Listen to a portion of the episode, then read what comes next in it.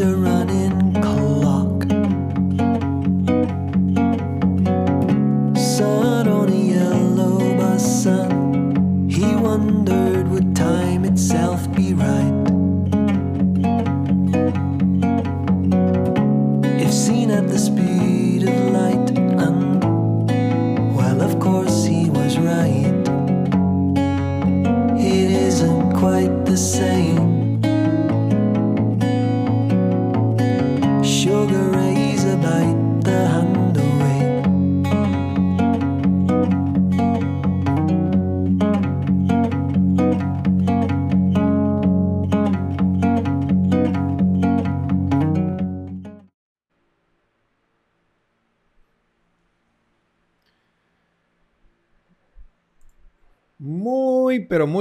noches. Sean todos bienvenidos a una emisión más del Café Positivo. Les saluda su amigo y coach Cristian Pernet. Y pues hoy vamos a hablar sobre las segundas oportunidades en el amor. Ven por acá que no habían actualizado el título. Segundas oportunidades en el amor. Ahí está. Vamos a ver qué opinan ustedes sobre este tema que ha estado pues muy solicitado en las redes sociales. Y pues eh, es un tema interesante porque está vinculado con diversos aspectos, no solo de, de lo que es ser humanos, sino también con esa parte de- del ser social, de la importancia de, mm, del perdón y, y otras pues características que podemos tener nosotros en, en la forma en que afrontamos estas difíciles situaciones donde tenemos que decidir si vale la pena o no una segunda oportunidad del amor. Quiero aprovechar antes de iniciar este maravilloso viaje a través del universo de nuestras emociones, pues vamos a saludar a las personas que se van conectando. Ceci Aguilar, que se conecta en la sintonía del Café Positivo. Reina de Corazones, Amore, le mando besos y abrazos ahí primerita, en primera fila, conectados. También a nuestro querido amigo Héctor, Héctor Hugo, conectado en la sintonía del Café Positivo desde DF. Estamos en transmisión simultánea en todos nuestros canales, ¿sí? Así que mm, estamos desde Instagram, estamos desde Twitter, estamos desde mm, eh, LinkedIn, desde, todos, todos, todos los canales eh, conectados, transmitiendo simultáneamente. Así que pues eh, gracias a todos los que se van conectando desde diferentes canales. Luis Antonio Lazo, gracias por conectarte en la sintonía del café positivo. Y pues muy, muy felices de estar aquí compartiendo con cada uno de ustedes este espacio. Y bueno, están completamente invitados a opinar. ¿Qué creen ustedes? ¿Vale la pena las segundas oportunidades en el amor? ¿Cómo les ha ido a ustedes cuando han hecho este acto altruista de dar una segunda oportunidad? Entonces, hay ciertas preguntas que hay que despejar para darle un contexto a este tema, ¿no? O sea, primero, ¿qué es una segunda oportunidad? Porque yo no sé si tenemos realmente claro eso. Existen diferencias entre hombres y mujeres en cómo vemos este tema. Y pues la pregunta final para cerrar el espacio, pues será si vale la pena, ¿no? Entonces, pues, espero interactúen y, nos cuenten sus experiencias. Entonces, vamos por el principio. O ¿qué es una segunda oportunidad? Una segunda oportunidad, desde mi punto de vista como consejero emocional, yo opino que una segunda oportunidad está más vinculado con una reinvención de lo que fuiste que simplemente volver por volver. Porque si tú vuelves a lo mismo, o sea, literalmente como yo escucho muchas personas que dicen, no, es que me gustaría volver a, lo que teníamos. Y pues yo, siempre lo que les digo es, ok, si vuelven a lo que tenían, pues van a terminar exactamente en el punto en el que están ahora. Entonces, hay una frase que quiero compartirles y la voy a escribir por aquí porque realmente es el eje de esta idea o este pensamiento que tengo yo. Una segunda oportunidad no vale de nada si no entendiste el propósito de la primera. Así. O sea, una segunda oportunidad pierde completamente su sentido si no entendiste el propósito de la primera oportunidad. Es decir, ¿a dónde voy con todo esto? Es mi visión y estoy abierto a que cada uno de ustedes pues, me comparta sus puntos de vista. Esto no, no es un monólogo para nada. Si no aprendimos o no analizamos o reflexionamos sobre qué fue lo que nos llevó a terminar esta relación, pues volver por volver, sencillamente porque le extraño, porque le tengo ganas, porque me conviene. No son razones pues suficientemente fuertes para hacer que tú puedas experimentar el bienestar en una relación de pareja. Entonces, es fundamental que mm, comenzamos a ponerle un poco de ciencia a esto de, las segundas oportunidades. O sea, definitivamente, si nada ha cambiado, si todo sigue igual. Por ejemplo, tomo el caso de Katy, sin apellido, para evitar conflictos, que me escribió y fue una de las personas eh, que contestó nuestra encuesta sobre este tema. Eh, me comentaba, eh, Cristian, mira, el asunto es que mm, em, nos volvimos a ver después de unos meses eh, habíamos terminado porque él, tenía serios problemas con los celos, era celópata y le había hecho unas escenas y unos shows.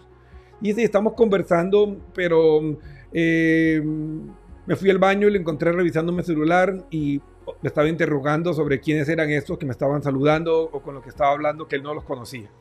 Y eso me hizo tener dudas, tengo el mensaje, de no sé si valdría la pena volver. Pues de primera instancia, pues, o sea, mira, no ha cambiado. una relación necesita confianza. Entrando de ahí y tal vez saltando un poco a, lo que es el espacio como tal de los días jueves. Pero es para tener eh, un poco de contexto y no me voy a um, extender mucho. Pero una relación se basa en confianza. Entonces, si él no puede confiar en ti, pues obviamente es porque sigue con sus pensamientos neuróticos, imaginándose cosas y pues va a seguir la escena de celos. Entonces, por más que le extrañes, por más que le quieras, no, te niego eso, ni que él tampoco pues te quiera. O sea, no, no, puedo decir que él no te quiere, pero eso no basta. O sea, hay mucho más que, cariño, eh, deseo o afecto. O sea, tiene, tiene que haber amor y el amor es mucho más que esas cosas. O sea, es compromiso, respeto, eh, paz, tranquilidad. Recuerden lo que hemos hablado en programas anteriores, que eh, no, no, es suficiente con, con, que una persona pues tenga atracción o cariño. Sea, el fruto realmente del amor es la paz, que es consecuencia de una hormona que se llama oxitocina.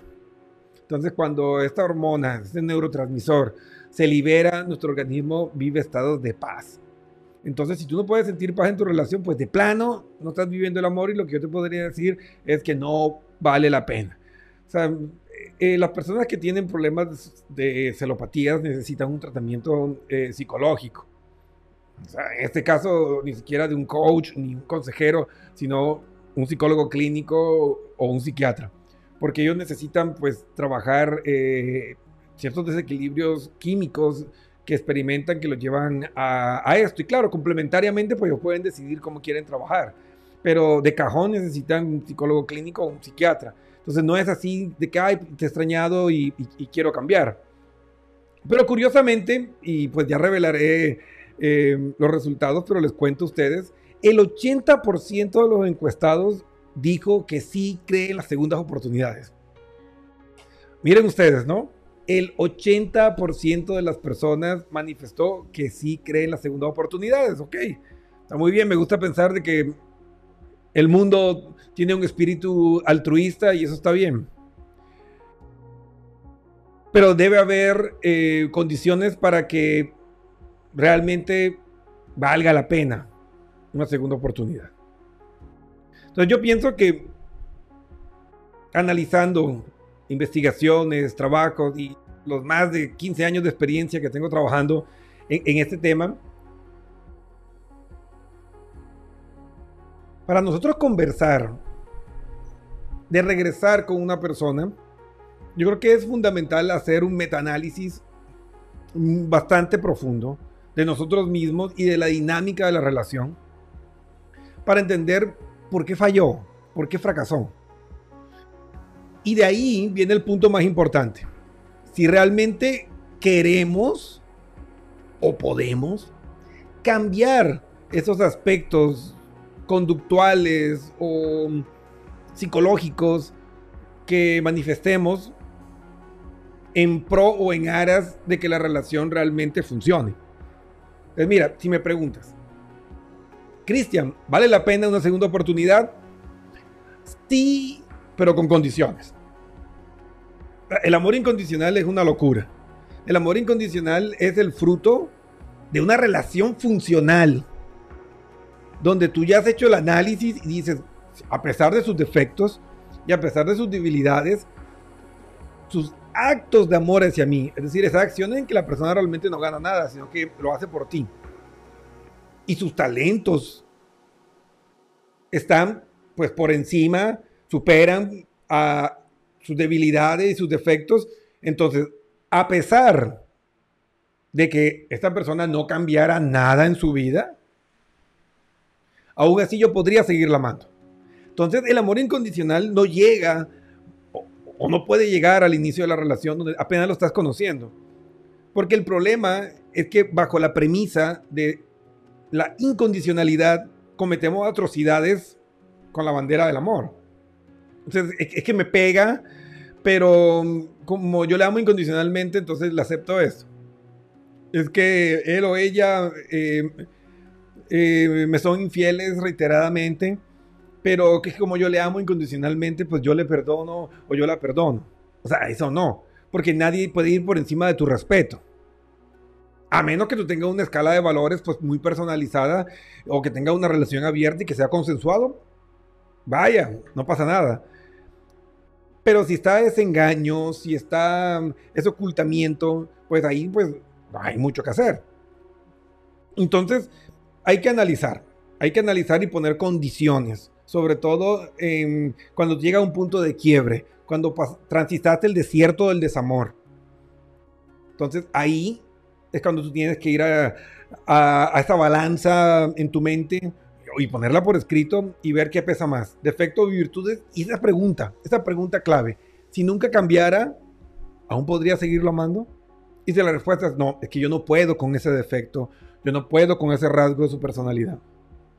Y se lo manifiesta, porque recuerden, lo que se comunica se hace real en la relación y lo que no se comunica no existe. O sea, los psíquicos en el amor no, no, no, no hay. Entonces es necesario que le digamos a la persona honestamente, mira, este rasgo de tu personalidad o este aspecto de tu personalidad o esta conducta o esta situación, pues yo no la puedo pasar por alto. Y la otra persona tiene dos caminos. Voy a cambiar, voy a buscar ayuda si no tengo las competencias o las habilidades o no quiero. También hay un camino de la ambigüedad que te dicen sí y en la mente dicen, no, pero yo le enamoro otra vez, yo le enamoro otra vez y él va a aceptar eso. Y eso es engañarse, enga engañar a, a la pareja y es la fórmula del fracaso. Porque es pasarte por alto. O sea, si tú escuchas honestamente a la otra persona y te dice lo que no puede tolerar, te dice lo que no puede dejar pasar y tú no quieres porque tú consideras que eso es bueno para ti, haz tu lado. Entonces, respondiendo a la primera pregunta nuestro programa, ¿qué es una segunda oportunidad? Una segunda oportunidad real, no una ficticia que te va a llevar al mismo lugar lleno de lágrimas y dolor del que estás o estuviste, pues radica en poner condiciones.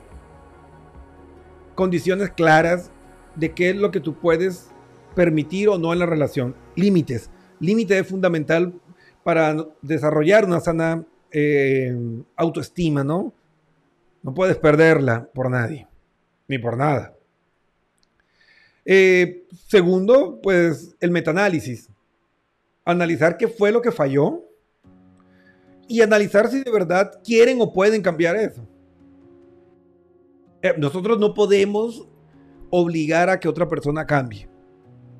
Entonces hay algunos que creen que es que yo le amo tanto que la voy a cambiar, que lo voy a cambiar. Eso no funciona. Lo he visto años en terapia y eso no funciona. Y por una sencilla razón, las neurociencias ya demostraron que la motivación extrínseca, es decir, externa, de afuera, no funciona en los seres humanos.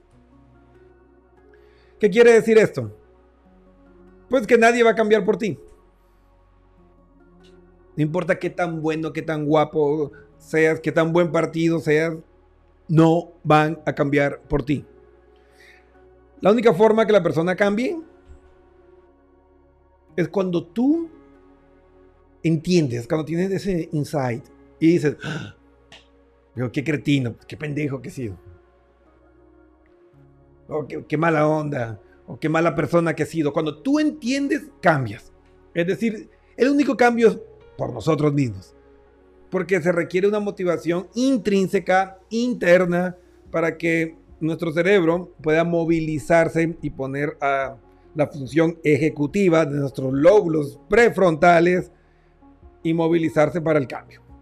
Entonces, si ustedes tienen que rajarse la boca para que la otra persona entienda y ya le dices una, dos, tres, cuatro, cinco veces algo y no lo hace y no quiere entender, es porque no quiere. Entonces, lo único que te queda es, ¿puedo aceptar eso? Sí. Entonces, dale. ¿No puedes aceptarlo? Pon límites y o avanzan juntos o avanzan por separado. Entonces, ahí yo creo que se va respondiendo eh, desde el punto de vista de las neurociencias, ¿no? O sea, Albert Einstein, o la atribuyen esta frase, no sé si realmente haya sido de él, que decía que la definición de locura es aplicar una misma fórmula y esperar un resultado distinto. Es decir, volver a lo mismo sin que ni tú ni, ni él cambien lo que los llevó al fracaso o que tú no cambies lo que te llevó a fracasar, a fracasar en las otras relaciones, pues no va a funcionar. Puedes cambiar de cromo, puedes cambiar de persona, pero el resultado va a ser el mismo, por una sencilla razón. Porque tú no cambies. Y normalmente esas conductas desadaptativas o esos rasgos de la personalidad que pueden llevar a muchas personas al fracaso, sobre todo cuando encuentras un bucle ahí de repetición. Pues si tú no cambias, pues vas a seguir repitiéndolo. Y no es cuestión de cambiar de persona, sino cambiar tú. Por eso hay una frase que me encanta que la dijo uno de mis profesores en esta especialización de neuropsicopedagogía que hago en la Universidad de Buenos Aires. Espectacular. Decía, el único problema en el mundo a resolver somos nosotros mismos. Es así. Por varias razones. Primero, que solo tienes control sobre ti. Así que tú no puedes cambiar ni a tu pareja, ni a tu papá, ni a tu mamá, ni a tus hijos. Ellos van a cambiar si quieren y si entienden y si ven que es beneficioso para ellos cambiar. Y ojo, la percepción de beneficio es completamente unipersonal. Para un borracho puede ser bueno para él, o para un adicto, mejor dicho, puede ser bueno para él pues seguir consumiendo. Y puedes decidir, ¿sabes qué? No voy a seguir porque mm, yo prefiero pues mi estilo de vida a lo que tengo contigo. Y está bien para él, aunque sea una conducta desadaptativa, que al final le va a hacer daño. Pero él tiene derecho a decidir eso. Ella tiene derecho a decidir eso. No podemos ejercer ningún poder o fuerza sobre otro. Es imposible. O sea, dirán, bueno, puedo hacer eh, coerción, persuasión, manipulación.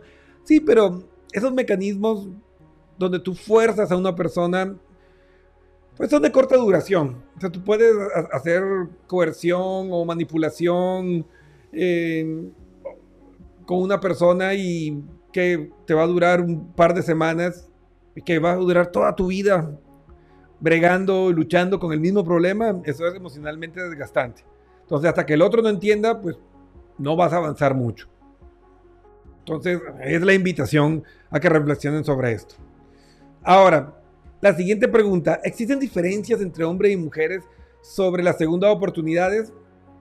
Pues, mm, neurofisiológicamente, no. O sea, son los mismos neurotransmisores que están trabajando en la relación y en el desamor. O sea, no es que los hombres tienen otros neurotransmisores o tienen otro... Eh, no, es lo mismo. Que hay factores que pueden influir eh, eh, la, testosterona en el hombre y los altos niveles de progesterona en la mujer. Sí, por ahí los hombres pueden ser un poco más reactivos, más agresivos por acción de esta hormona y las mujeres pueden ser más calculadoras y, manejar más daño en frío que los hombres. Pero el trasfondo es el mismo. O sea, al final, cerebralmente, pues no hay diferencias. Ahora, psicosocialmente, sí. Y hay que entender que al ser humano hay que estudiarle como una unidad cerebro, cuerpo, mente, medio ambiente. ¿Sí? Por eso que las siglas son UCMM. Entonces el medio ambiente sí ejerce una presión, una influencia no solo en nuestros procesos conductuales a través del cerebro emocional, sino literalmente a nivel químico. Entonces, hay ese factor de el ego frágil del género masculino que los lleva a, temer eh, dar una segunda oportunidad por la presión que le pueden hacer, como que, ah, mira, es que tú te mueres por ella, o mm, es que mm, no sé cuál es el término que utilizan en, otros países. Eh, en, Ecuador yo escuchaba el término mandarino, mandarina, que es una persona que está dominada o se deja dominar por su pareja. Entonces tienen miedo a esa presión y quieren fingir una mayor fuerza o ocultar el dolor. Entonces sí puede llevar a que los hombres tengan menos eh, predisposición a dar segunda oportunidades que las mujeres. La mujer suele ser mejor eh, vinculada o, estar más reconciliada con su cerebro emocional, es por una cuestión evolutiva también, ¿no? En el sentido que, pues, el cerebro de la mujer pues, necesita unas vías más favorables hacia las emociones por la cuestión de la maternidad que necesita ese vínculo emocional, tener esa conexión eh, límbica con, sus, con sus eh, hijos que los hombres pues no tienen. Entonces la mujer tiene cierta facilidad hacia eh, la conexión o interpretación de las emociones que el hombre culturalmente pues ha tratado de reprimir. Entonces eso puede ser una ventaja, una desventaja en estas situaciones. Entonces sí puede haber ciertas eh, diferencias y culturales también. O sea, en una sociedad machista no es lo mismo que una sociedad igualitaria. O una sociedad feminista no va a responder igual que una sociedad eh, igualitaria o, o, machista. Entonces sí hay contextos psicosociales que pueden influir sobre la decisión de la segunda oportunidad. Entonces hay que analizar el contexto también. Eh, sobre si vale la pena o no, pues yo creo que ahí entra pues ya una diferencia individual muy grande. ahí sí eh, es importante analizar nuestra realidad personal y que mando un beso a mi reina de corazones que está ahí eh, haciendo el, acto de presencia virtual. Entonces, lo importante es que nosotros conozcamos bien lo que necesitamos. Eh, esta parte es importante y yo se lo recomiendo mucho eh, a las personas que trabajan conmigo en procesos de coaching o, consejería.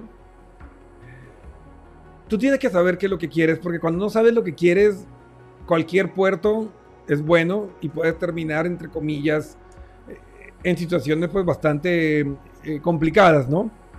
yo he escuchado mucho de, yo no sé ni siquiera por qué estoy con él. No se queda así como que, ok, no sabes por qué estás con él o con ella, y ahí ya se pone grave la cosa y se pone cañón. Porque si tú no tienes claro lo que necesitas, pues puedes terminar pescando cualquier cosa. Entonces es importante que tú tengas una hoja de ruta. Y yo siempre les recomiendo que escriban. ¿Qué es lo que tú necesitas en una relación de pareja? Póngalo por escrito porque el, el cerebro es engañoso. Y a eso se refería las escrituras cuando decía engañoso y perverso el corazón de los hombres, ¿quién lo conocerá? Se refiere al cerebro emocional. Y claro, las emociones nos estupidizan y pues se convierten muchas veces en nuestros enemigos cuando no lo gestionamos correctamente. Y pues la ignorancia de qué es lo que yo quiero o necesito en mi vida, pues definitivamente te puede convertir en, un error o en una amenaza para encontrar nuestro bienestar te ponlo por escrito y una lista, lo que necesitas y lo que no necesitas en una relación. Mira, te doy una pista. Los estudios muestran que las relaciones más exitosas son las que están vinculadas con esas actitudes y rasgos que amabas en tu familia cuando estabas eh, pequeña, cuando estabas adolescente. Haz memoria. ¿Qué es lo que te encantaba? por ejemplo, a mí siempre me encantó la inteligencia, eh, la cultura general de mi papá. De hecho, hay un episodio clarísimo que alguna vez yo le dije a mi papá, papá, yo quiero ser como tú cuando grande, y él me dijo, ¿cómo? Y él me dijo, Tú los, quiero saberlo todo como tú.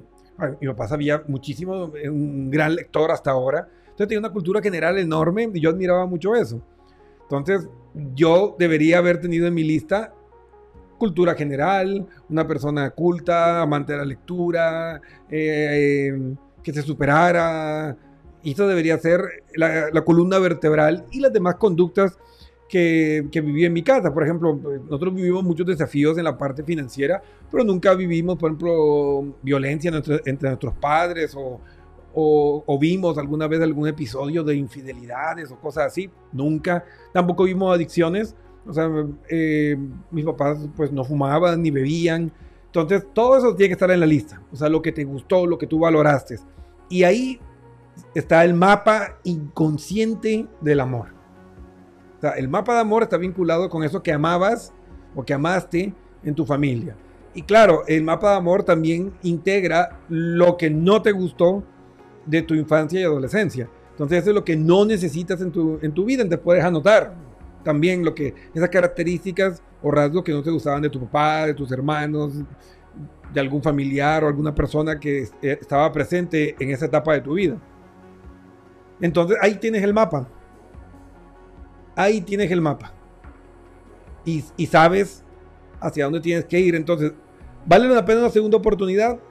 Pues yo diría que mm, si una persona hace su mapa, si tu pareja hace su mapa, se intercambian los mapas y en un rasgo honesto tú miras lo que la persona necesita. Y tú puedes cumplir el 80% de sus necesidades, por lo menos o puedes entrenarte porque todos podemos cambiar. Miren, los rasgos de personalidad no son definitivos. Eh, la personalidad se forma a través de las cosas que hacemos repetidamente. Entonces, si tú buscas ayuda profesional y comienzas a hacer las cosas de manera distinta, pues tu personalidad se va moldeando, va cambiando, no está escrito sobre piedra. Entonces el que quiere puede cambiar la gran mayoría de aspectos desafiantes que puede tener como obstáculo una relación de pareja. Y pues esta es una frase que sí de mi autoría y es el que no cambia por amor no cambia por nada. Entonces, si la persona ya le dices infinidad de oportunidades, no solo una segunda, a veces una tercera, y la persona sigue con ese comportamiento negligente, es decir, no estoy haciendo lo que puedo hacer para cambiar, adiós, que te vaya bien. La frase que utilizaba con, mi ex compañero Sergio Caldas, un saludo especial. Ahí, en Radio Mágica. Al César lo que es del César y adiós, que te vaya bonito, que te vaya bien. Adiós. Porque si la persona no quiso cambiar, pues no tienes nada que hacer ahí.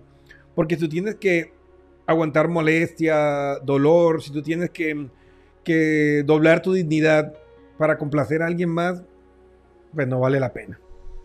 Entonces, resumiendo, ¿qué es una segunda oportunidad? Cuando te encuentras con una expareja y ha tenido una reinvención de sí mismo.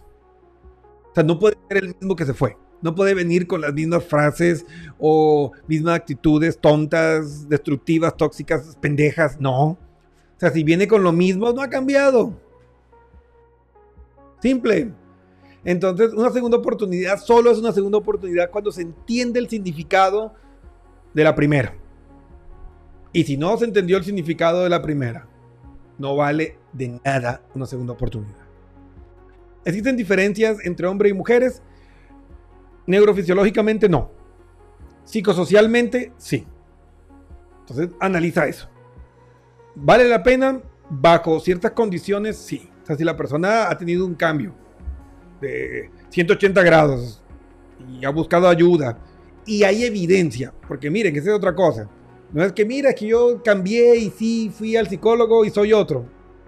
Ok, dale tiempo para que sus hechos muestren sus verdades. Porque es que la palabra lo aguanta todo. Y como dice la canción, las palabras son del aire y van al aire. Y es así. Entonces, te pueden decir lo que quieran. Entonces, Deja que los hechos hablen. No salgas corriendo enseguida a volver a hacerte novio, a volverte a casar. Espera. Salgan. Hablen. Reconózcanse. O sea, volver a conocer quiénes son ahora. Para que puedas ver si esa nueva relación realmente va a tener futuro. Entonces, cuando la evidencia, que le encanta tanto a, la ciencia, demuestra un hecho, entonces ahí sí puede hacer un cálculo, una predicción y decir vale la pena o no. Entonces, ahí se las dejo. Una segunda oportunidad no es algo que tú tomes solamente con tu cerebro emocional, o sea, acá. Una segunda una oportunidad tiene que tomarse con lóbulos prefrontales, con la lógica, con la razón, más que con la emoción. Y evaluar honestamente si realmente tú o tu pareja o los dos han cambiado. Y si se ha vivido un cambio, pues definitivamente va a haber resultados diferentes. Tampoco puedo garantizar que los resultados sean buenos como lo que esperan, pero si los dos han cambiado, pues van a tener un resultado distinto. Bueno o malo, no sé, pero distinto. Entonces, analicen esos aspectos, tómense el tiempo, vayan con calma. Yo les recomiendo que le pongan pause a la intimidad sexual porque suele ser bastante em, problemática porque nos confunde, es ponerle mucha presión emocional a un regreso cuando aún no estás seguro o segura si realmente vale la pena. Entonces pon pause porque el que ama espera. El que ama espera y el que ama entiende. Y si la persona no tiene paciencia, si la otra persona no entiende, entonces no ama. Entonces, con eso, espero que les haya quedado claro. Y el día jueves, pues tendremos nuestro espacio de preguntas y respuestas, donde vamos a estudiar casos que nos ha enviado a nuestro programa. Entonces, recuerda, si te encuentras en una decisión eh, compleja a nivel sentimental, no sabes si vale la pena volver o no volver, pues ahí está. Escríbenos www.pernetpnlcoach.com y pues nosotros te vamos a ayudar en esa consejería emocional y ayudarte a ver los pros y los contras y a que tomes una decisión mucho más racional, eh, más científica sobre tu vida y pues de seguro pues te va a ir muy bien. Entonces, el momento de cambiar es ahora. Si quieres resultados distintos, debes hacer cosas diferentes. Y buscar ayuda profesional puede ser ese punto que marque la diferencia entre el fracaso y el éxito. Así que bueno, ahí está www.pernespnlcoach.com. Clic en la pestaña Quiero chatear contigo, cuéntanos tu historia y ahí estaremos para apoyarte. Recuerden, el Café Positivo volverá el próximo jueves, este jueves a las 8 pm. Así que envíen sus casos.